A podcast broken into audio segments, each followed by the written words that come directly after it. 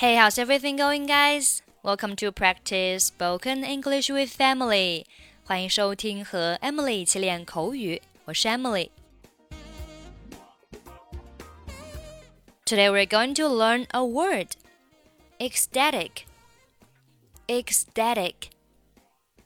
Very happy, excited, and enthusiastic. Feeling or showing great enthusiasm. 翻译为狂喜的、热情极高的。他的开心程度要比 happy 和 excited 还要高。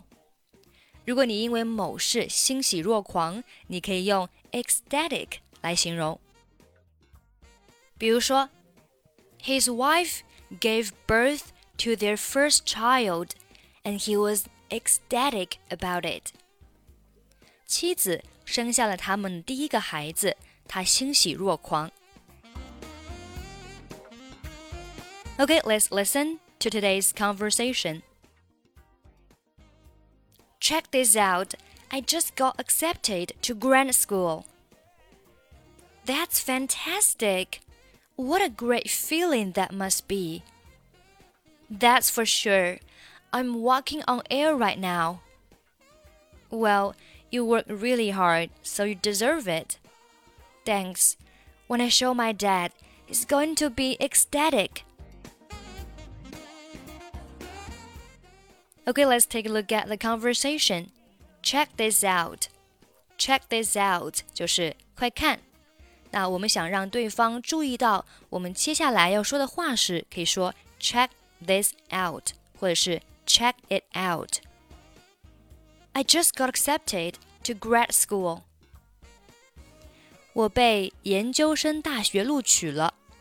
那这里 get accepted to 表示被录取。被录取还可以说 be admitted into。be admitted into。That's fantastic！这真是太棒了。 What a great feeling that must be！你肯定感觉非常棒。That's for sure，那是当然。I'm walking on air right now。我现在有点飘飘然。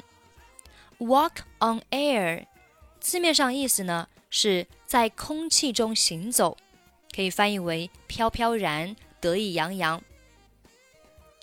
Well, you work really hard. 你学习真的很努力，so you deserve it，所以你值得拥有。deserve 值得，you deserve it，你值得拥有它。Thanks. When I show my dad, he's going to be ecstatic. 谢谢，我把这个消息告诉我爸爸，他肯定会欣喜若狂的。那这里我们感到非常的这个欣喜，我们用 形容词 ecstatic，ecstatic，它的程度要比 excited 还要深。Check this out. I just got accepted to grad school.